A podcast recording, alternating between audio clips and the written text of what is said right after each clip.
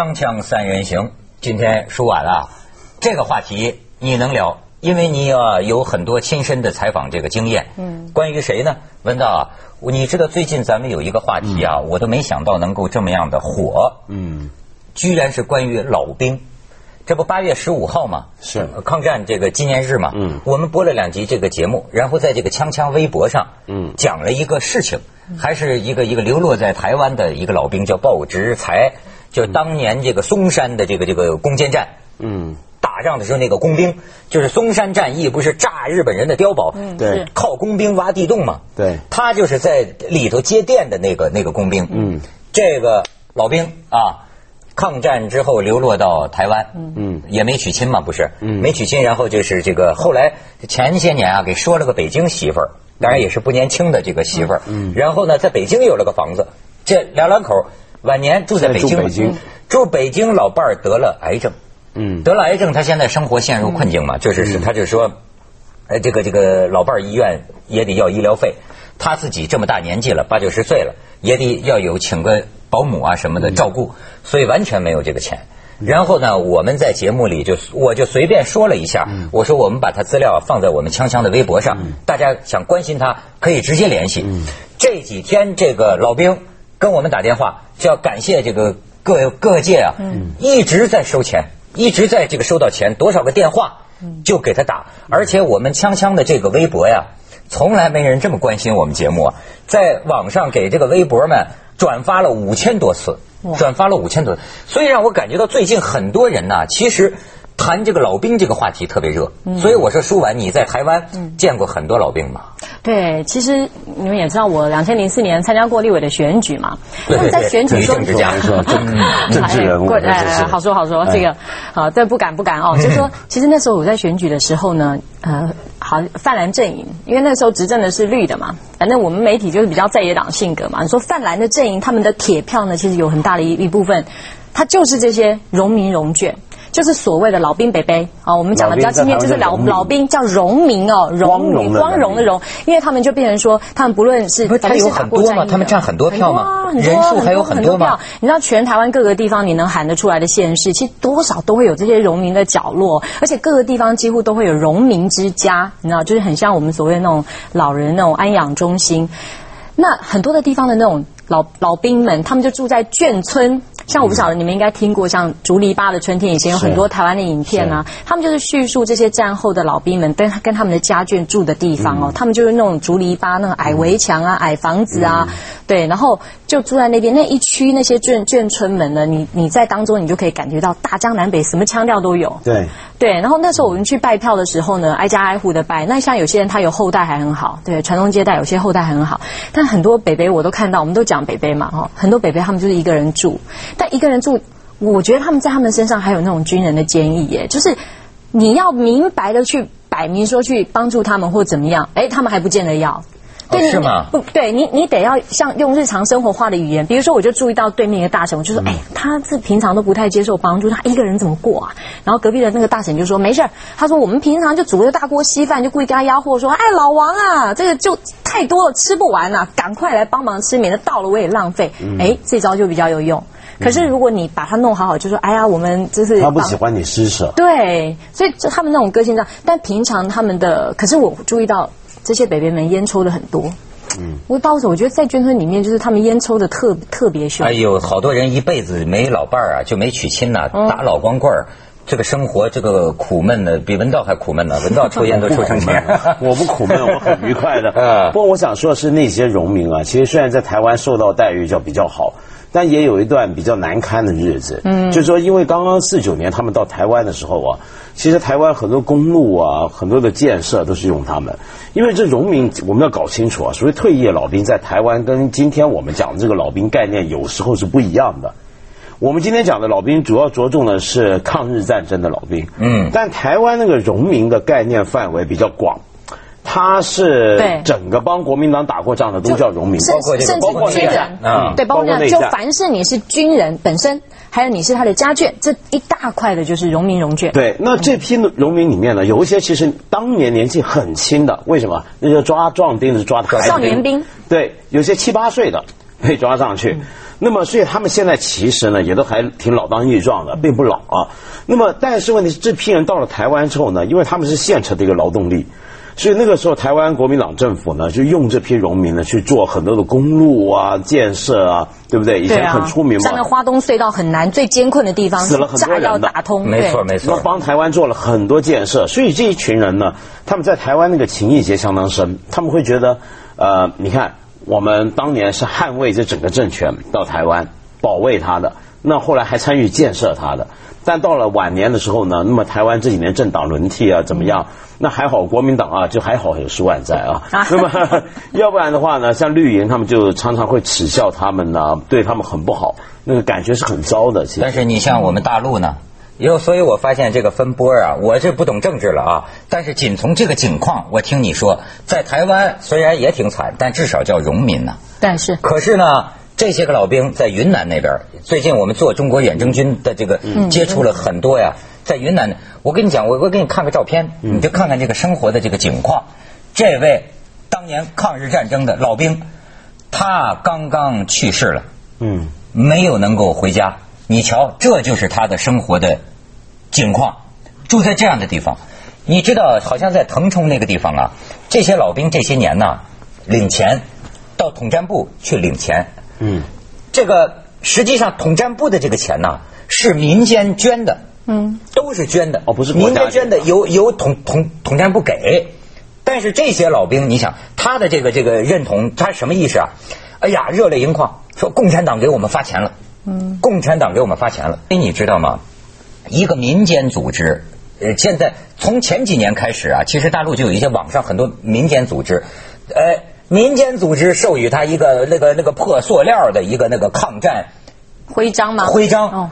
老头啊，里三层外三层啊，掖在最深的这个这个衣服里头。嗯。有一个民间组织给一个老头八九十岁，你说你不要以为他光要钱，给他们做了一个风衣，就是说是当年抗战老兵的风衣。你知道，过了几个月，他儿子跑那个民间组织去要，说你们能不能啊，再给我们一件？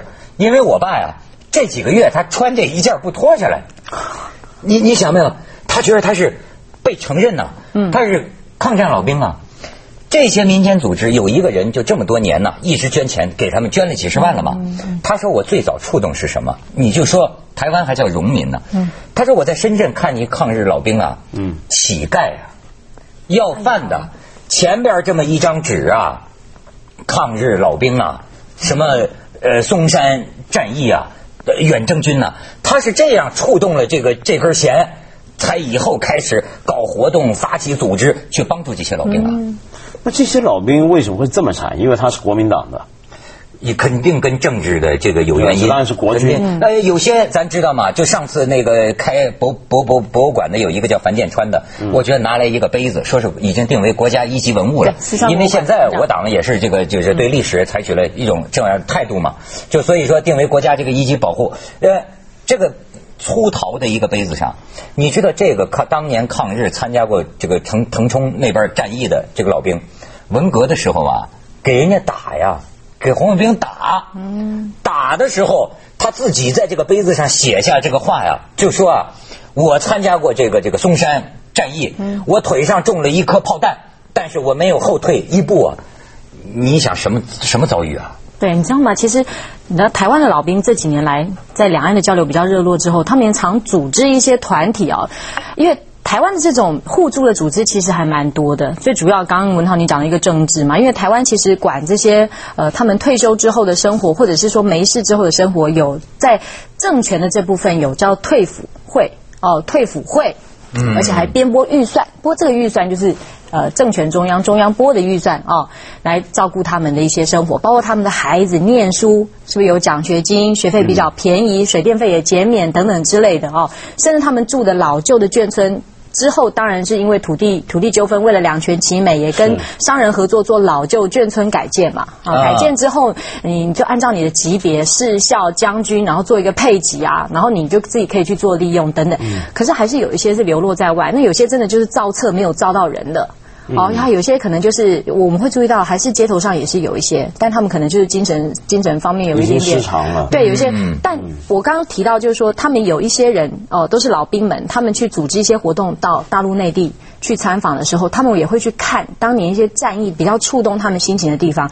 到那里没有一个人是不潸那个潸然泪潸然泪下，而且管你什么党。大家都知道自己都经过了那一个战役，都是付出了当时年轻时候的生命跟那种热情。每个人都知道自己心里的苦。你不管你是哪个党，我是哪个党，哪一个人不是离乡背景，甚至抛家弃子，然后一个人在外漂泊流浪之后，好不容易现在还活着，真好。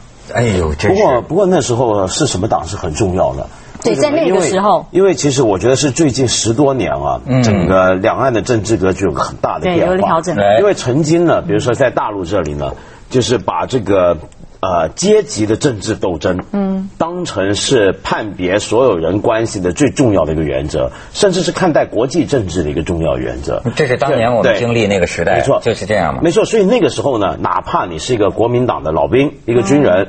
呃，参加过一个捍卫民族的这么一个战争啊，但是由于你是阶级敌人啊，那还是不能原谅的，还是要要好好教训一下，改造一下。这是这这是为为国捐躯啊！对啊，然后这个概念是最近，我觉得那个时候，你知道，其实最近十多年，整个概念才转变成是民族主义的，是民族国家的。那么，而且因为两岸的慢慢的和解啊，所以才会把这个概念举出来。然后，所以说这些老兵是什么意思啊？就是老兵其实从来都存在。我们刚刚看到照片上那些人，他从来都在。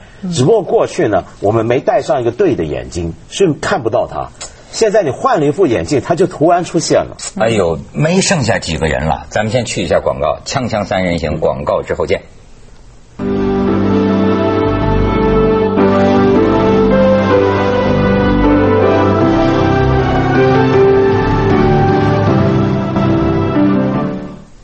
这个有个上过咱们节目的一个记者。叫孙春龙，嗯，后来我发现呢，哎，他做这个事情，他本来上次上我们节目是揭发矿难的，是，但是这个孙春龙啊，他就讲，他多年来一直做一件事，他到缅甸，嗯，碰见那个中国远征军的老兵，嗯，他帮他们回家。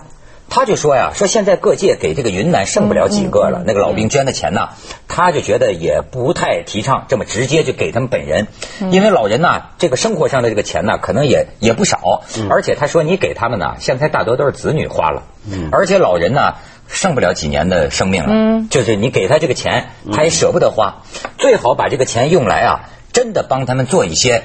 实际他们能够得到好处的事情，比方说呢？比方说他现在就是让老兵找家。哎呦，这真是追着生命的脚步啊！我刚才给你看的照片就是说好了，联系好了，让你荣归故里。有的是河南老家，有的是老家，但是一个月之前去世了。这都是八十多岁、九十多岁。刚才那位老对他原来在缅甸约好了九个老人，说我帮你们联系。这得一路不能是灰头土脸的回去啊！一路这个过关，你得给人家礼遇，对吧？到家乡放鞭炮得欢迎，让人家荣归故里啊！他把这一套都联系好了之后，九个老人已经只能去七个了，你你知道吗？所以他就说呼吁我我我，因此啊，咱们也起点作用。这个孙春龙啊，还在帮这个剩余的一些远征军老兵找家。什么叫找家啊？都失散了。所以呢，通过电视，咱们可以呼吁一下。中国远征军老兵找家，黄成山已去世，原居住缅甸腊戍，四川资潼县黄家寨人，在家中排行第二，三弟名叫黄成元，他的后人希望跟四川的家人联系上，以便以后回乡祭祖。就是老人不在了，也希望能够有个祭祖的地方。董兆朝还是董兆昭？招九九十六岁，现居施甸县太平镇太平村弥勒西一组，原籍四川省铜川市三台县石庄堰邱家湾，曾用名刘立建，父亲刘清明，母亲姐姐没名。二姐夫叫邓开友，二姐家住四川省三台县袁家庵，生活极为困难，属于贫困户。嗯，这个在我们这个锵锵的微博上，大家也可以有这个信息啊，可以关注。嗯，远征军是最辛苦的。我们刚刚所提到的，如果说他还在，你说两岸之间还在自己的地图上，尽管可能相隔一段距离，但还是在自己所熟悉这个语言相通。像之前呢，在在台湾这边就是在吵，就是说远征军有很多人哦，就是包括在。政治上越有些暧昧，你你怎么把他们接回来呢？所以往往总是在政治吵到一种程度的时候，就大家就编了一个特别预算的名目。像我记得我在台湾采访就碰过好几次，就是他们针对滇缅流落在滇缅一带的这些远征军，他们就编列一个特别的预算，然后就是有立委他们组团啊，可能只能找到几个人，好，比如说带回来，带回来的很少，大部分都是钱给他们在当地做补助，可就会有一个后续的问题，钱用完了怎么办？那你每一次每一次都拨特别预算，也很奇怪，所以就很不懂。就这些人如果原本都是自己的人，那他们打仗流离失失所在外面，有什么理由不能够？然后把他们就是像刚刚所讲的，让他们衣锦还乡，至少帮他们找到家。我想台湾有另一个困难，就是跟大陆这边如果说后来搞阶级政治。台湾后来这十几年搞这个本土化政治啊，嗯嗯，你对很多搞本土化的人来讲，说这些人怎么叫帮我们打仗？他们叫做帮中国人打仗，这不叫帮台湾啊，对不对？对。所以两边的政治原因，嗯，所以你相比下，你就觉得特别悲惨是什么？你比如说，你你如果去缅甸那边看的话，缅甸那边有不少日本军人的墓园，哎，盖的很漂亮。有有有，台湾有媒体想看这个，这是什么意思？就是说一个战败国，嗯，一个侵略国。他们的军人就本来你很没面子，你侵略人家还打败了，但是日本人啊，反而对他们自己这些军人非常重视，去修墓园，活着回去的也有不少是受到尊重的。那么，所以为什么日本到今天呢？他们有些他们的老兵啊，对于靖国神社这个问题来讲很敏感，是因为他们那是他们认为心目中啊，我我们当然不是要说靖国神社好话，而是说对他们来讲，那就等于是那是国家对他们的承认。要进靖国神社，就是说没错，他们是侵略国，他们还打输了，但是他们会觉得那是我们年轻时候天皇叫我们去啊，这个我们叫为国家打。你知道这个嵩山阵地还有那个遗址吗？嗯，经常有日本老人旅行团，你问他，他都不承认他是日本的老兵，但是呢，他偷偷的跑到那个弹坑阵地那儿。绑上一个白花，然后你在那儿啊，有人还找到他们那个日本字儿的那个祭奠的那个灵灵牌，就等于啊，他觉得到中国这儿有点害怕，但是他还是装成老战友，装成旅游者，他到这这里来祭奠他的这个亡灵。你想想，就是当年这是中国人的这个生命观念啊。当年嵩山战役，这咱这这这算是国军了，这是中国远征军登记的那个阵亡人数。后来有战史研究者呀，只有军官的名字，士兵。只有人，只有只有数字。你知道为什么老说这个嵩山呢？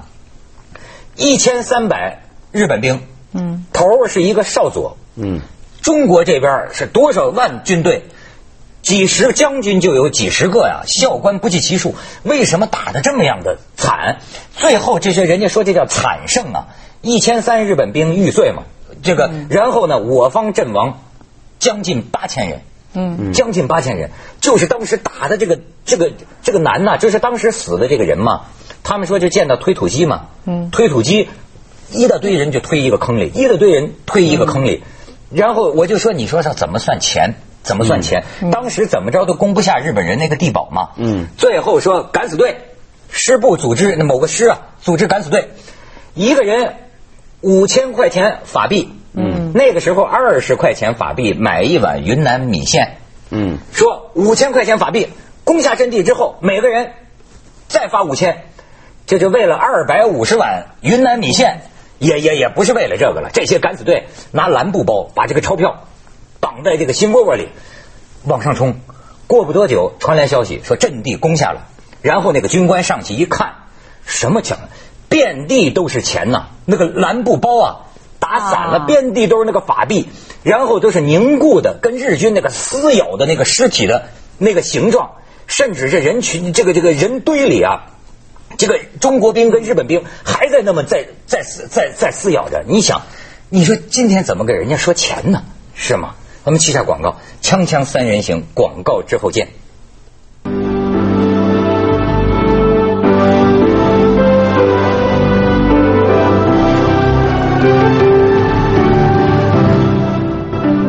其实就像刚才文道提这问题，说完你说在台湾的这个老兵啊，他在台湾那阵儿不是闹那个去中国化的那个时候啊，他们的这个身份认同是怎怎么样呢？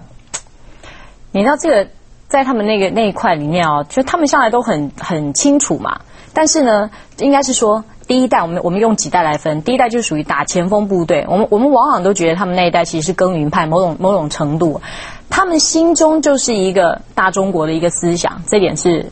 没有变动过的。我接触、我采访的，包括选举拜票的时候都是这样哦。他们什么？我们为我们中华民族争光，就是这样。对，真的，他们包括他们有很多的眷村哦。他们到现在就是呃，甚至已经改建成新型的大楼。我都会看到他们很可爱，你知道，他们几，他们明明都已经过了这么多年，他们还是非常尊敬那个阶级。就是我是我是我是孝字辈的啊，我是孝这样子。现在在大台北地区也是这样。以前看到一些已经改建的大楼里面，我是校级军官，我喊事来的时候，他们往往早上要做运动啊，军官打来，哇，他们就那个啊谁找我了，那长官找我了，你就会发觉很有趣，就一堆人在散步啊，那个。阶级比较高，他都会一样把手放在后面，然后后面呢就跟着两排，可能就是以前他的下属或是阶级比较低的，他们就这样。老人啊。对，都一帮老人就在那边，你也觉得很有趣。但他们自己几个人嘀咕嘀咕嘀咕，这样生活也也过得非常好。你会觉得他们那些人的脸上反而特别年轻，因为如果你有伴聊的话，他有他心里的一种归属啊。对，你像那个王朔在国外啊，曾经碰见一个台湾老兵，问他说：“你为什么不回国？”老兵说。当年仗没打好，对不起祖国人民。现在还有的老兵，你让他回家，他不回去啊。对。因为说全村的年轻人给我带出来，现在活的就剩下我一个。对。真是有那种说无颜见江东父老。所以你看，台湾有很多小说家都写过这种老兵的故事啊，从以前白先勇，对不对？对。写将军的故事，那其实就讲他父亲嘛，白崇禧。然后后来到张大春写《将军碑》啊，他们都在那些那种老军人上看到某种悲剧感。就是像你刚才讲王说的，仗没打好，对不起祖国人民啊。那么，但是还是想回去，又又有点雄心壮志，然后但是流落到。